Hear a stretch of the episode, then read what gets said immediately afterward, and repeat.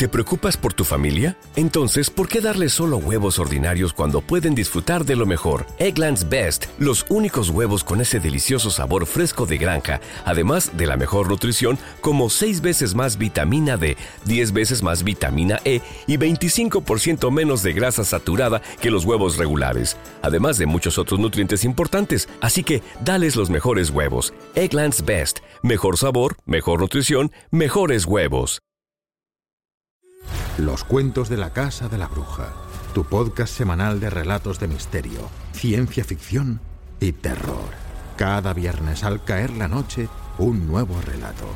Si te gusta nuestro contenido, suscríbete. Y si te encanta, hazte fan desde el botón azul Apoyar y accede a todo el contenido extra. Y ahora, disfruta de este programa.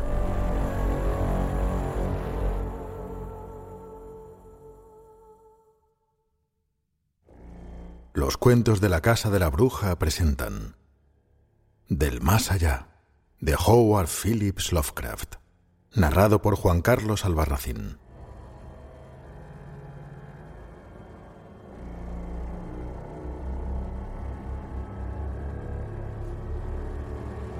El cambio que se había producido en mi mejor amigo, Crawford Tillinghast, era terrible. No le había vuelto a ver desde aquel día dos meses y medio antes, en que me dijo hacia qué meta se dirigían sus investigaciones físicas y metafísicas. Cuando había respondido a mis asombradas y casi asustadas protestas, expulsándome de su laboratorio y de su casa en un arranque de furia fanática. Yo sabía que ahora permanecía casi siempre encerrado en el laboratorio del ático con esa maldita máquina eléctrica, comiendo poco y excluyendo incluso a los sirvientes, pero no había pensado que un breve periodo de diez semanas pudiera alterar y desfigurar tanto a cualquier criatura humana.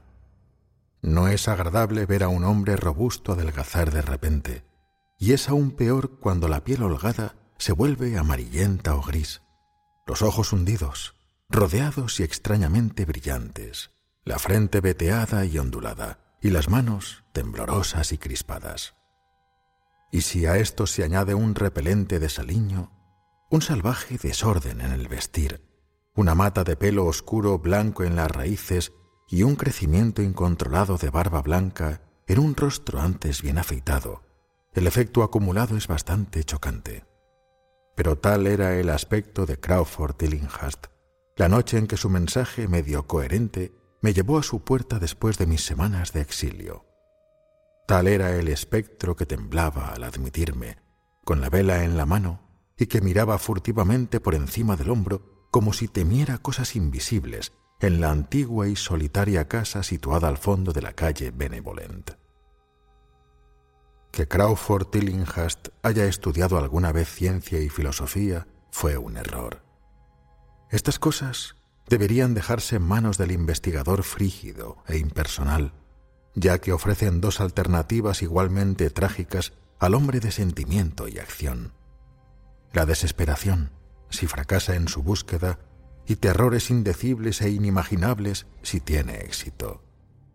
Tillinghast había sido una vez presa del fracaso, solitario y melancólico.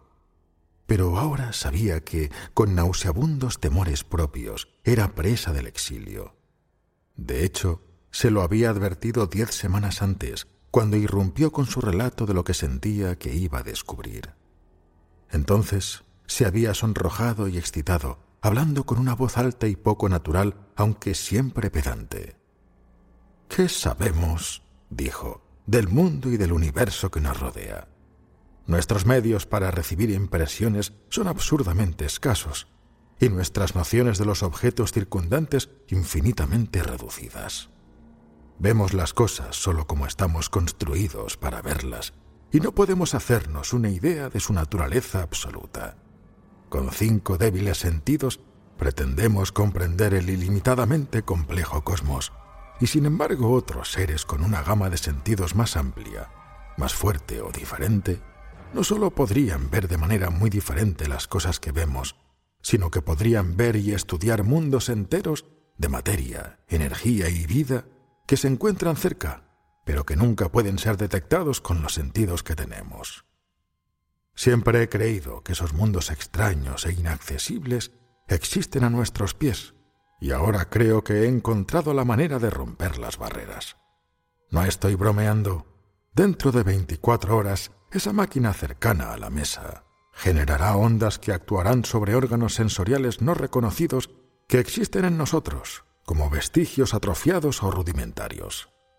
Esas ondas nos abrirán muchas vistas desconocidas para el hombre y varias desconocidas para todo lo que consideramos vida orgánica. Veremos aquello por lo que los perros aullan en la oscuridad y aquello por lo que los gatos aguzan el oído después de medianoche. Veremos estas cosas y otras que ninguna criatura que respire ha visto todavía. Saltaremos el tiempo, el espacio y las dimensiones, y sin movimiento corporal nos asomaremos al fondo de la creación.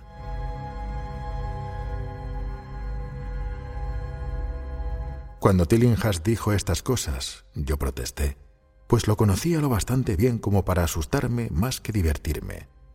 Pero era un fanático y me echó de la casa. Ahora no era menos fanático, pero su deseo de hablar había vencido su resentimiento y me había escrito imperativamente con una mano que apenas podía reconocer. Al entrar en la morada del amigo tan súbitamente metamorfoseado en gárgola temblorosa, me contagió el terror que parecía acechar en todas las sombras. Las palabras y las creencias expresadas diez semanas antes parecían tener cuerpo en la oscuridad, más allá del pequeño círculo de luz de las velas, y me enfermé al escuchar la voz hueca y alterada de mi anfitrión. Deseé que los sirvientes estuvieran cerca, y no me gustó que dijera que todos se habían ido tres días antes. Me pareció extraño que el viejo Gregory, por lo menos, abandonara a su amo sin decírselo a un amigo tan probado como yo.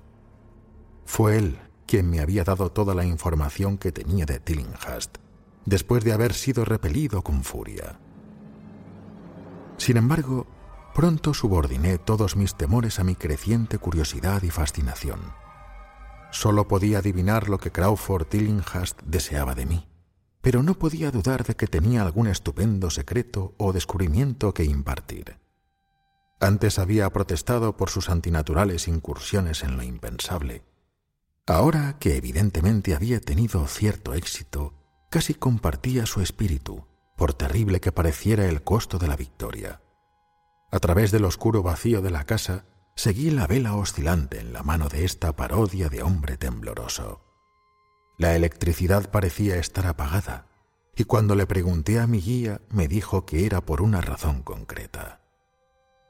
Sería demasiado. No me atrevería. Siguió murmurando. Me fijé especialmente en su nueva costumbre de murmurar. ¿Te está gustando este episodio? Hazte fan desde el botón Apoyar del podcast de Nivos.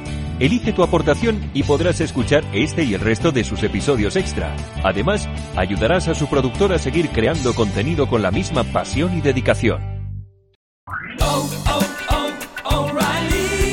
¿Necesitas ayuda? En O'Reilly Auto Parts te ayudamos. ¿Necesitas algún consejo? Te aconsejamos. Nuestros profesionales en autopartes están siempre disponibles para ayudarte a encontrar lo que necesites. Excelente servicio al cliente es solo una de las ventajas que ofrece O'Reilly Auto Parts. Los profesionales en autopartes. Oh, oh, oh,